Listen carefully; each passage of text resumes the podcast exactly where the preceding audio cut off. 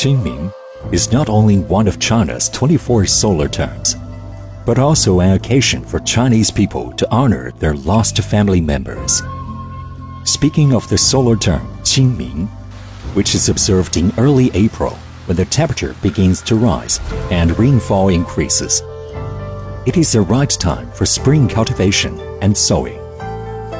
At the same time, Chinese people will visit tombs of their ancestors around Qingming to pay respect to the deceased. Most of the time, the whole family will go to the cemeteries with offerings, clean up weeds around the tombs, and praying for family prosperity. Qingming was included as a Chinese public holiday in 2008.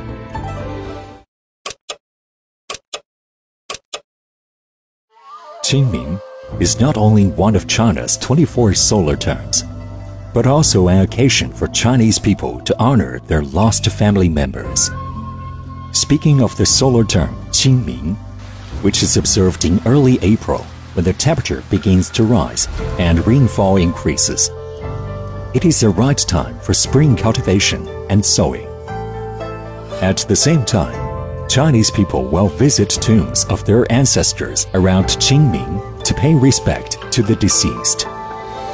Most of the time, the whole family will go to the cemeteries with offerings, clean up weeds around the tombs, and praying for family prosperity.